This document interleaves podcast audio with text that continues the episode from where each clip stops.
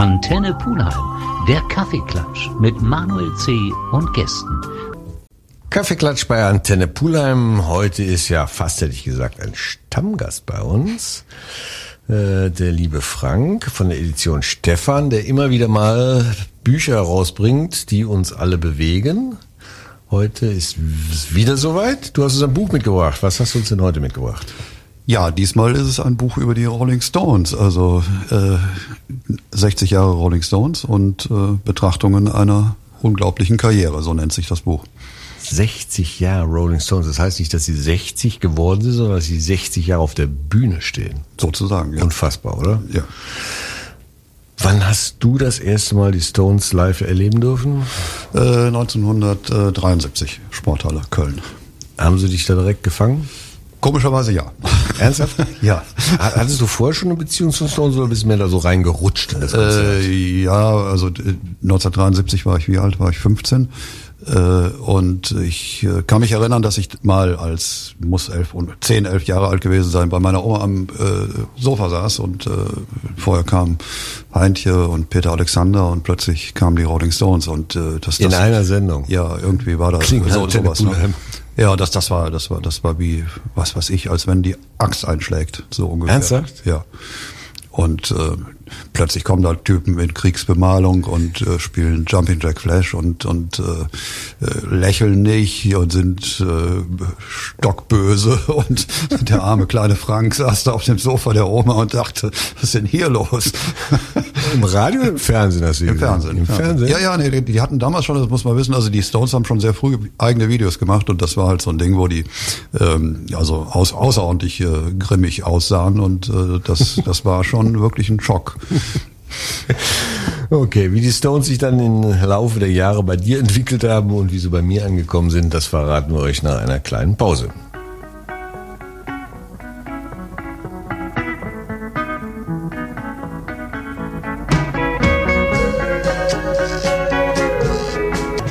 »60 Jahre Rolling Stones auf der Bühne. Du hast eben von deinem Aha-Erlebnis erzählt. Das war dann so beeindruckend, dass sich festgefressen hat bei dir? Nee, gar nicht. Also ich habe das nur gesehen und das, das blieb irgendwie im Gedächtnis, aber im Unterbewusstsein und dann erst später, dann so Anfang der 70er, als ich nach äh, Köln zurückkam, ich war ein paar Jahre auf dem Internat, ähm, Ende der 60er Jahre und 1970 kam ich zurück und dann in dieser Klasse dort waren halt eine Menge Leute, die also ich sage jetzt mal sehr individualistisch waren und mhm. und äh, da waren die Stones halt die Band und und äh, so bin ich irgendwie draufgekommen. Eines Tages sagte ein guter Freund von mir, lass doch mal ins Kino gehen, da, da, da läuft ein Film, Gimme Shelter heißt der. Das war eine Dokumentation über die US-Tournee damals, die im Fiasko dann endete mit Altamont. Äh, und äh, das war kein PR-Produkt der Stones, sondern das war eine wirklich gut gemachte Dokumentation über das, was da passierte. Ich habe mir sie angeguckt im Kino und war aus irgendeinem mir nicht bekannten Grund davon fasziniert, muss ich sagen. Was ist denn da passiert? Ich habe jetzt in nicht Altamont, äh, ja, das das war das also die Tour selber war ein ein Riesenerfolg, aber sie wollten dann halt das äh, Woodstock Ding toppen und haben gesagt, so jetzt wir die großen Stones, wir machen jetzt selber unser Woodstock und äh, haben in Kalifornien dann ein Freikonzert äh, ausgerufen und sehr kurzfristig, unwahrscheinlich äh, äh, dilettantisch äh, organisiert das Ganze und äh, das mündete am Ende, weil sie die dortigen Hells Angels äh, als Ordner äh, engagiert hatten in einem riesen Fiasko, vier Tote und äh, Ach du Gott, habe ich keine Ahnung. Ja, also das war quasi das Ende der Hippie-Zeit. Also mhm. da, da wurden die Geister, die gerufen wurden, na, also es war der Endpunkt im Grunde genommen dieser Hippie-Bewegung in Kalifornien. Du hast äh, da dein Aha-Erlebnis gehabt, was die Musik des Tons angeht. Meine ist ein bisschen später entstanden. Das war dann Queen mit dem Live Aid Konzert. Ähnliches Erlebnis, ähnliches Aha und auch nicht mehr von losgekommen. Äh, die Stones haben ja so ein bisschen gespalten, glaube ich. Ne? Es gab entweder die Stones-Fans oder halt die, die Queen und anderen offen gegenüber waren. Ja, also äh, Queen war ja einiges später, aber genau. aber äh, ich bin ja jünger. Ja, ja, ich weiß. äh, ja, und ich alter Sack habe das. Äh, also ich habe zum Beispiel nicht diese diesen äh, diesen diesen Gegensatz äh, Beatles Stones äh, ja. überhaupt erlebt. Also als als ich mich dafür begann zu interessieren, gab's die Beatles schon gar nicht mehr. Ja. Und deshalb habe ich die gar nicht wahrgenommen. Äh, ich glaube auch, dass der ganze Vergleich enorm hinkt. Also ja, äh, es ist, Stones ist tatsächlich Beatles, vergleichbar. Äh, ja, eben. Also ich würde mal sagen, die Stones waren halt eine echte Rock Rockband und die Beatles waren eine intelligente Popgruppe, sage ich jetzt mal. Und das ist äh, schwer miteinander zu vergleichen. Ähm, erst recht ist nicht äh, noch jetzt zu vergleichen, wer ist jetzt hier größer. Hm. Also das halte ich auch für sehr weit hergeholt und äh, kann man schlecht vergleichen. Also von daher äh, ja, die Stones haben halt bestimmte Dinge ausgedrückt, die andere nicht ausgedrückt haben. So, so die, muss man die sagen. sind ja auch, wenn ich das richtig beobachtet habe, immer mit einem riesen Selbstbewusstsein auf die Bühne gegangen, als wenn sie schon von Anfang an die Größten waren. Jedenfalls haben sie sich immer für die Größten gehalten. Äh, weiß ich nicht. Also die Stones haben ja sehr früh 62 angefangen und sie wollten eigentlich gar nichts anderes tun als äh, Blues spielen. Blues, ganz normalen Blues. Sie waren So totale. Ja, sie waren ganz äh, überzeugte Anhänger der schwarzen Musik. Mhm. Sie wollten, dass äh, diese eine gewisse Geltung bekommen soll und sie hatten da glaube ich, für sich auch das als so eine Art Mission gesehen, das, das äh, zum ersten Mal überhaupt dann auf der Bühne in, in Europa zu spielen, in England. Und äh, daraus entstand dann irgendwann der Rhythm and Blues und später Rock'n'Roll und später dann halt Rockmusik. Ne? Und das war so die Metamorphose der Band. Ist das der Erfolg, der einen in eine bestimmte Richtung dann treibt? Würdest du das so sehen? Oder meinst du, das ist einfach eine Weiterentwicklung, dass man sich mit anderen Dingen dann eher realisiert fühlt? Würde ich so sehen, ja. Mhm. Die Stones, 60 Jahre. Äh, wenn man sie, wann hast du sie zuletzt gesehen? Oh, wann habe ich sie zuletzt gesehen? Gute Frage. Ich habe ja ehrlich gesagt ein Horrorerlebnis mit Ja? den Stones. Stones in Prag. Oh. Ich habe seinerzeit, als äh, Freddie von uns ging, Freddie Mercury, gab es 92 ein Live-Aid-Konzert. Und da habe ich für ein paar Freunde und mich die, die Fahrt dahin, das Konzert organisiert, daran teilzuhaben. Und irgendwann, so zwei, drei Jahre später, versucht sich einer dieser Freunde zu revanchieren und sagt, wir fahren zu den Stones nach Prag. Mein Grund nach Prag zu fahren war nicht die Stones, sondern Roger Moore, der dann nicht auftrat, weil er krank war. Und dafür kam eine tschechische Punkband. Du saß da in einem Riesenstadion, was sonst nur für Militärparaden genommen wurde. Und du hast von der Band nichts gesehen. Du hast in 100 Meter Entfernung irgendwo paar Lichter blinken sehen. Ab und zu kam der Bass mal rüber, je nachdem wie der Wind stand. Also ich war komplett fertig nach der Tour. Also das war mein Erlebnis mit den Stones. Ich habe ihnen dann ehrlich gesagt auch keine zweite Chance mehr gegeben. Wir machen noch mal ein bisschen Stones Musik und dann äh, gehen wir mal so ein bisschen chronologisch vor.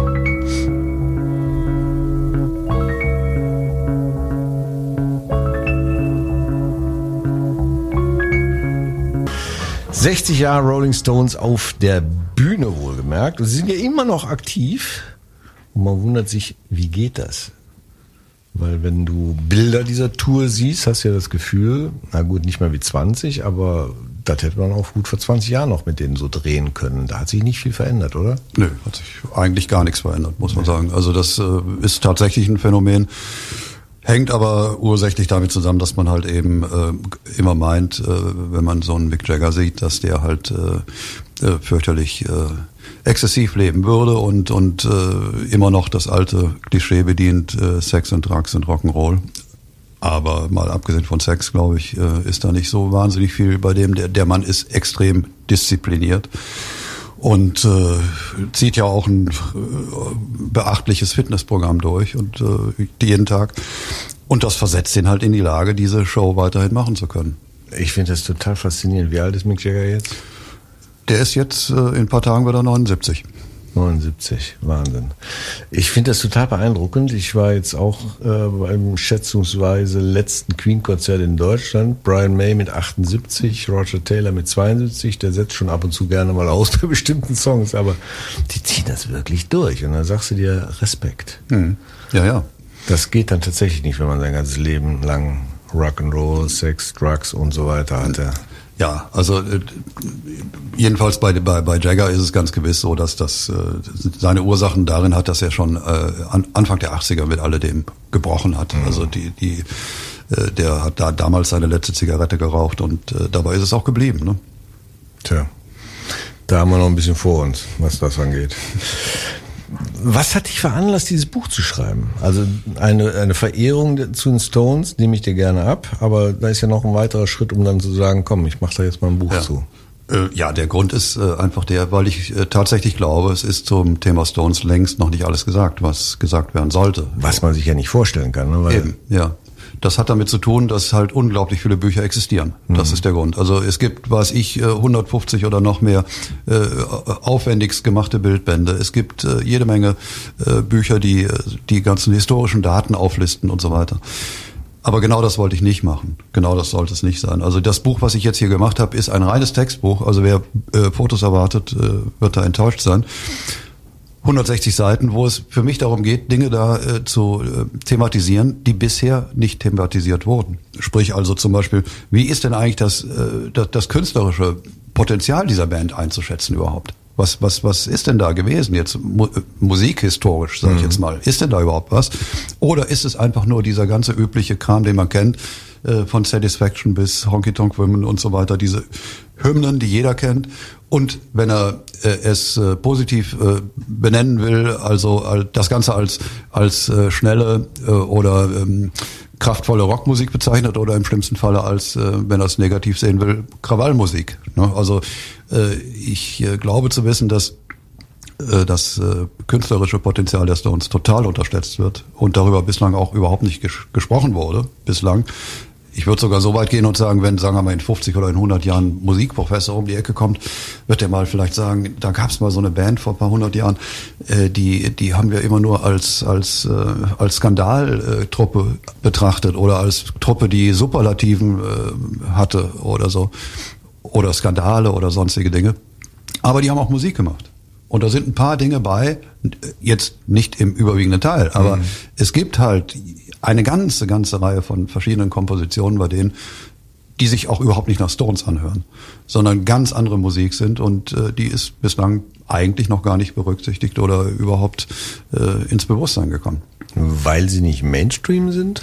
Nö, weil, weil, weil das äh, Klischee und das Image der Stones so übermächtig ist, mhm. so derart übermächtig ist, dass das einfach nicht wahrgenommen wird. Die Stones stehen halt für bestimmte Dinge ja. und äh, für nichts anderes.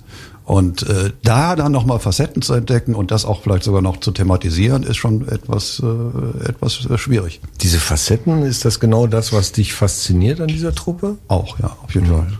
Ja, also man muss ja wissen, also es sind ja fünf verschiedene Leute ursprünglich gewesen oder eigentlich noch mehr, äh, die die ja unglaublich unterschiedlich waren. Also von von ihrer Charakterstruktur her. Also dass diese Truppe sich so äh, gefunden und äh, zusammengebracht hat, ist auch schon sehr erstaunlich eigentlich. Diese diese das Psychogramm dieser Band ist schon äh, ist schon auch ein äh, Thema für sich wiederum. Ja, und dann diese diese Langhaltigkeit. Ne? Ich meine 60 Jahre, ich glaube, mehr gibt es nicht. Kann man nicht doppeln. Wir hören noch mal rein in die Stones Musik und dann lass uns mal ein bisschen weiter über dieses Buch und deine Faszination an der Band herausfinden.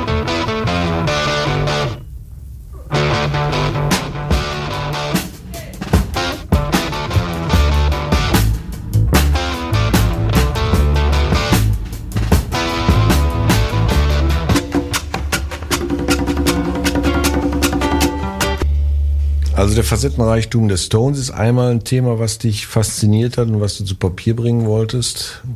Gab es da noch mehr Aspekte? Ja, ja, klar, sicher. Also äh, zum Beispiel auch die, die Frage, warum äh, gibt es diese Band 60 Jahre? Was ist denn der Grund dafür? Wie kann das denn eigentlich sein? Warum äh, macht man denn das? Ne? Weil man könnte ja auch sagen, ja, man, sie gefährden ja ihr, ihr, ihr eigenes, ihre eigene Legende, wenn, wenn, wenn sie jetzt, sagen wir mal, im schlimmsten Falle, äh, was weiß ich, Jagger äh, springt äh, auf der Bühne und äh, was weiß ich, kriegt, kriegt einen äh, Sehnenriss oder so und fällt von der Bühne. Mal, so. Viele Fans gehen ja angeblich nur zum Stones-Konzert, weil sie erleben wollen, wenn Keith Richard die letzte Zigarette da raucht. Ja, ja, klar, sicher. Aber sie, sie laufen ja Gefahr, äh, sich äh, im schlimmsten Falle lächerlich zu machen und äh, für Geld tut man das nicht, glaube ich. Ne? Also sie brauchen es ja auch nicht. Ne? Also ich meine, wer, wer so und so viel Geld im Laufe der Zeit verdient hat, äh, würde ja gut dran tun zu sagen, ist jetzt okay, ne, das war's. Aber ich glaube, der Grund, der wirkliche Grund dafür, um vielleicht darauf zu kommen, ist der, äh, die Stones sind halt eine Band, die, die äh, Dinge erlebt haben, die andere nicht erlebt haben. Es, man, man, man stellt sich das ja heute, 60 Jahre später, ja ganz anders vor. Anfang der 60er Jahre, es war ein vollkommen anderes gesellschaftliches Klima. Mhm. Äh, damals sind äh, Leute, die auch nur ein bisschen längere Haare hatten, die liefen Gefahr, in der Kneipe zusammengeschlagen zu werden oder was weiß ich nicht was. Also dieser Zeitgeist, der damals da war und dieses aus dem bürgerlichen äh, Klischee ausbrechen zu wollen, das war nicht so simpel und so einfach, wie man sich das heute vielleicht denkt. Also da gehörte schon auch Mut und äh, sehr viel ähm, Standing dazu, das überhaupt machen zu, tun, äh, zu machen. Und das haben die Stones halt eben ausgedrückt. Sie waren so gesehen äh, zufällig äh, die richtige Band zum richtigen Zeitpunkt. Sie haben es ausgedrückt, sie haben aber auch immer gesagt, wir sind keine Vorbilder. Wir, wir sind hier nicht die Blaupause für euch oder so, mhm. sondern sie haben lediglich das vorgelebt und wenn einer das toll fand, hat das halt eben auch toll gefunden. Oder zumindest die Musik. Und äh, bei den Stones war es halt eben so, dass sie im Gegensatz zu anderen äh, Bands äh, Dinge erlebt haben, äh, die äh, keine Rockband je erlebt hat. Also beispielsweise äh, Medienkampagnen dagegen, äh, dass sie ähm, äh, ständig mit Razzien rechnen mussten, dass die, dass die Privathäuser durchsucht wurden, dass sie eingesperrt wurden, dass sie sogar im Knast waren, dass, dass, dass sie vor Gericht gezerrt wurden, Steuerfahndung auf sie angesetzt und, und, und, und, und. Also alle diese Repressalien dass sie das erlebt und auch durchstand, überstanden haben, äh, ist, denke ich, der eigentliche Grund dafür, dass es sie immer noch gibt. Weil dieser Druck, der da auf diesen kleinen äh, Kreis von, sagen wir mal, fünf Gruppenmitgliedern plus Umfeld halt ausgeübt worden ist, war so gewaltig. So gewaltig, dass das halt dazu geführt hat, dass dieser kleine Kern so zusammengepresst und zusammengedrückt wurde, dass er zusammenblieb, auch nachdem der Druck dann wich. Also man wollte das Thema damals gar nicht haben. Ich habe es gar nicht so erlebt, wie du es jetzt erzählst, muss ich ganz ehrlich gestehen. Äh, das heißt, das Thema Stones wollte man eigentlich gar nicht wachsen sehen, sondern eher das, was schnell wieder vergessen wird. Ja, sagen wir mal so. Also es hat äh, typische äh, Gegenreaktionen gegeben. Also äh, von, von bürgerlicher Seite aus äh, plötzlich kommen Jugendliche auf die Idee und sagen, wir wollen ganz anders leben wie ihr. Und das, das war für viele, die, sagen wir mal, die Stützen der Gesellschaft waren, mhm. war das eine Gefahr. Und deshalb musste die Ursache dafür bekämpft werden. Und man erkannte halt in den Stones halt die Ursache dafür in okay. England zum Beispiel. Mhm. Und hat entsprechende Gegenreaktionen dann auch gefahren. Das, das äh, eben genannte Beispiel war halt zum Beispiel die Drogenprozesse, denen sie da ausgesetzt waren. Äh, Jagger Richards waren im Knast deshalb und so weiter. Ne? Also das waren Dinge, die hat äh, bis dahin und auch später keine Rockband oder so ja. nie erlebt. Also das ist dann äh, die Idee, die du siehst, warum man dann richtig zusammenwächst und zusammenschweißen weiß, unter uns, wir können uns aufeinander verlassen alles drumherum ist egal. Und das meinst du ist echt das Thema, was sie jetzt immer noch auf die Bühne zusammenbringt? Ich denke schon, dass das ein wichtiger Grund ist. Also es sind ja in der Zwischenzeit Brian Jones ist tot, ja. äh, jetzt Charlie Watts ist tot. Mhm. Das äh, dürfte aber sicherlich einer der wichtigsten Gründe dafür sein, dass Jagger Richards nach wie vor eigentlich den Kern bilden, immer schon und von Anfang an gebildet haben. Und äh, das ist äh, der springende Punkt, ja. Hm. Das heißt, die haben ihre eigene Familie gefunden, ihre eigene ja. Ehe im weitesten Sinne. Man weiß, sich aufeinander verlassen zu können. Und dieses Gefühl ist scheinbar sehr groß, sodass man heute immer noch auf die Bühne wandert und immer noch Konzerte gibt in Riesenmengen. Sagen wir mal so, also zumindest dann, wenn, wenn die eigenen Standards noch erfüllt werden. Ja. Frank, wir machen nochmal eine kurze Pause, nochmal ein bisschen Stones-Musik. Und dann gehen wir mal weiter in dein Buch chronologisch vor.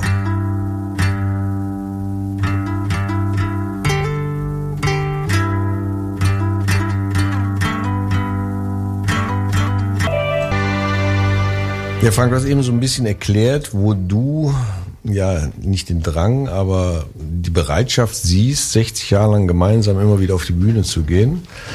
Ähm, die Popularität des Stones hat ja in keiner Phase der 60 Jahre wirklich nachgelassen, oder? Habe ich das falsch äh, beobachtet? Äh, nicht wirklich, nein. Also sie, sie haben aber mehrmals äh, standen die an bestimmten Weggabelungen. Wenn sie die nicht richtig genommen hätten, wäre es vorbei gewesen. Gibt's da eine, die dir spontan einfällt? Ja, mehrere. Also sagen wir mal so, 1967, als äh, so die ersten äh, vier, fünf Jahre hinter ihnen lagen und sie halt diesen Status auch hatten, äh, mehrere Nummer eins Hits weltweit gehabt zu haben, äh, sind sie plötzlich auf, ein, auf, auf, so ein, äh, auf so eine Zeitstimmung, auf so ein, äh, auf so einen äh, Trend aufgesprungen. Mhm. Und zwar diese Psychedelic-Welle damals, die gab's da, äh, wo halt plötzlich nur noch Geblubber auf den Platten war äh, LSD-schwangere äh, Songs und so. Und sie haben äh, dann das Gleiche gemacht, was die Beatles auch gemacht haben, nämlich Sgt. Pepper haben sie damals aufgenommen, die Beatles. Und die Stones versuchten, das nachzueifern und haben dann eine ähnliche Platte rausgebracht, nämlich der Satanic Majesty's Request, so hieß die. Und das war eine furchtbare Platte.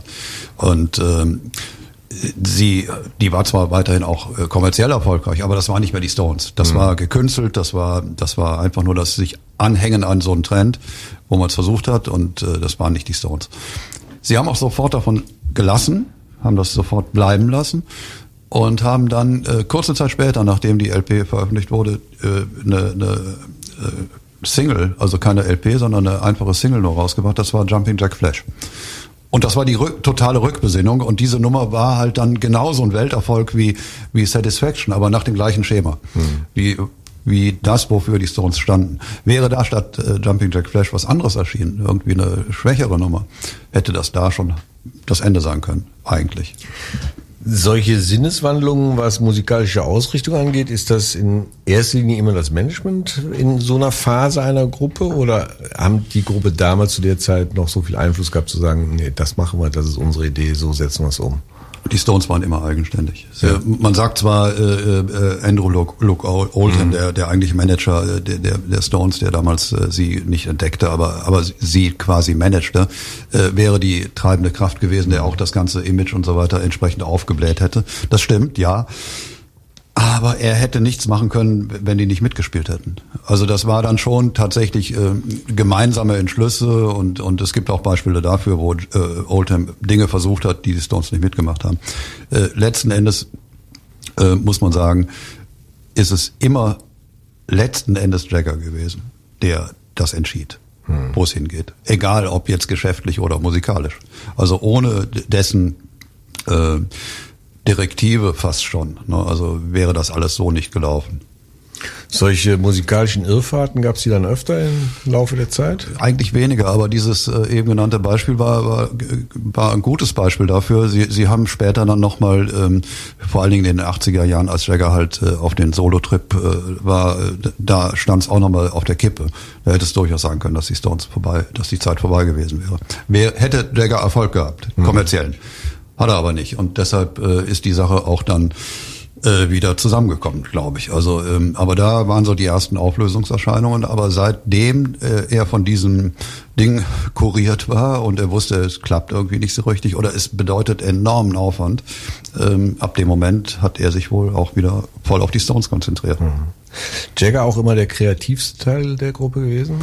Nö, kann man nicht sagen. Also Jagger war zwar äh, schon wichtig, aber äh, was das Musikalische betraf, war Richards sicherlich wichtiger. Mhm. Bis heute. Also ähm, äh, das ist zwar jetzt auch nicht so abzugrenzen, ja, kann, ja. kann, man schlecht sagen, aber die beiden äh, sind wirklich das Kreativzentrum, gar keine mhm. Frage. Aber man unterschätzt ganz gewaltig äh, andere Akteure noch. Also Mick Taylor kennt kein Mensch mehr, aber Mick Taylor war sechs Jahre lang äh, äh, Gitarrist der Band und das war der einzige echte Virtuose der wirklich äh, in der höchsten Liga spielt, also als Gitarrist.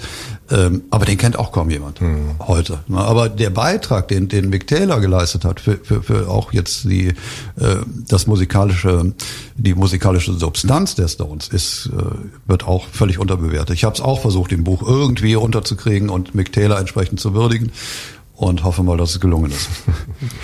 Äh, wie kommt es dazu, dass äh, Sänger einer Gruppe irgendwann immer auf den Trichter kommen, was Solo machen zu wollen, zu müssen und dann oft auch sehr kläglich scheitern. Ja, warum? Also es hat mit Ego zu tun, sicher. Ne? Also es, äh, es, ist aber auch immer eine Frage des Timings. Ne? Also sagen wir mal so, äh, der, derjenige, der es am, äh, am, am besten hinbekommen hat, ist Rod Stewart gewesen. Also der, der, der ja zunächst bei Jeff Beck in der Band gespielt hat, später dann bei den Faces. Und die Faces waren ja so kleine Stones eigentlich. Ne? Das war ja auch eine, ein Riesen-Act mhm. im Grunde genommen. Aber er hat es noch gerade rechtzeitig damals gemacht. Ne? Also er, er hat Anfang der 70er begonnen, halt seine Eigenproduktion zu machen. Und das war erfolgreich. Hätte Jagger das zum gleichen Zeitpunkt gemacht, wäre das vielleicht auch erfolgreich gewesen. Mhm. Wir machen noch mal eine kurze Pause und dann sind wir auch schon fast am Ende.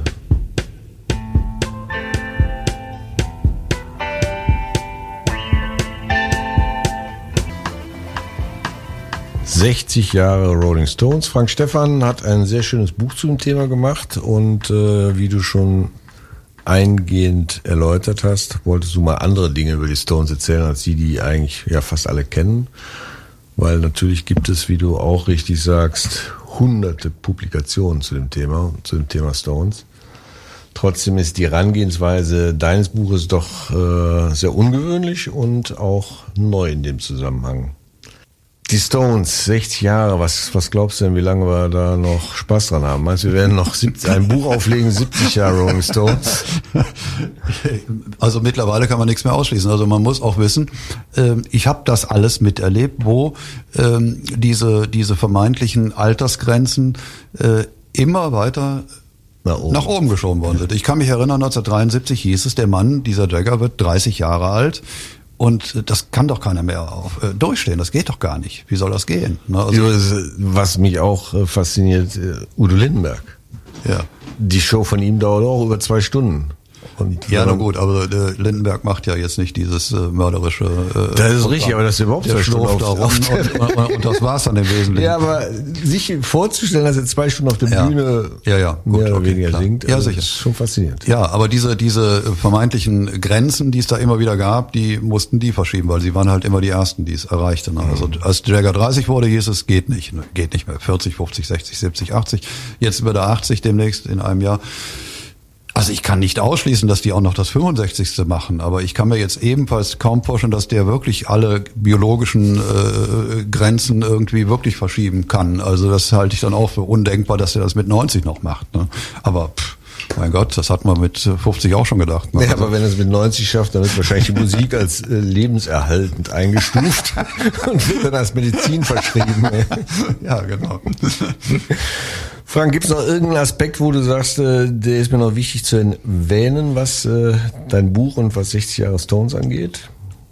Ja, also wie gesagt, wichtig war mir halt eben, äh, dass, dass jemand, der das Buch liest, wenn es denn tut, ähm, wirklich danach dann auch, selbst wenn er sich gar nicht für das Thema interessiert, äh, ich meine, ich habe so geschrieben, dass es nicht so fachspezifisch ist, dass es nicht so äh, etwa gar wissenschaftlich oder so rüberkommt, sondern danach ist man eigentlich so rundum ganz gut über das informiert, was mhm. diese Band als etwas durchaus Besonderes auch ausmacht. Mhm.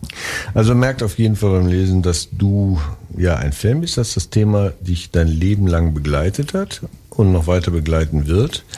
Wer jetzt neugierig geworden ist und dieses Buch gerne haben möchte, der kann in jeden Buchhandel gehen, das ist ja. dort beziehbar kann aber auch auf die äh, Internetseite edition-stefan mit doppelf.de gehen. Dort findet er nicht nur das Buch, was er bestellen kann, sondern auch mögliche Lesungen und ähnliches. Also ihr geht damit auch auf Lesungen? Hm. Ja, es gibt bis jetzt eine. Hat sich da schon einer der Stones angemeldet, um dabei zu sein? Alle werden kommen. Alle werden kommen. Etwas, was vielleicht zu hoch gegriffen wäre. Frank, äh, ich danke dir, dass du bei uns warst, das Buch vorgestellt hast. Ja, nur zu gerne. Vielen Dank. Gibt es ein Projekt, was dich jetzt kurzfristig wieder beschäftigt, dass wir dich bald wieder einladen können? Äh, mal gucken. Also im Moment offen gestanden nicht. Nein. Also ist das eigentlich eine Geschichte, die dir dann spontan? Äh, ja, mehr oder weniger. Also ich habe Dusche einfällt, ich muss ja, mal was machen. Ja, so kann man sagen, ja. Ich habe gedacht 60 Jahre und ja. ich, ich hatte ja mehrere Magazine über die gemacht bei verschiedenen Tourneen und so. Aber da habe ich mir gedacht, nee, also eigentlich solltest du doch mal das äh, aufschreiben, was du von, von dem du glaubst, dass es noch nicht ausgesprochen wurde. Mhm. Und das überhaupt zu finden und dann doch ein umfangreiches Buch zu gestalten, hätte keiner für möglich gehalten. genau. Frank, danke dir, dass du da warst. Ja. Danke, dass du uns das Buch vorgestellt hast. Ja, ich habe zu danken. Vielen Dank. Viel Erfolg mit dem Buch und viel Spaß beim weiteren Schaffen. Danke.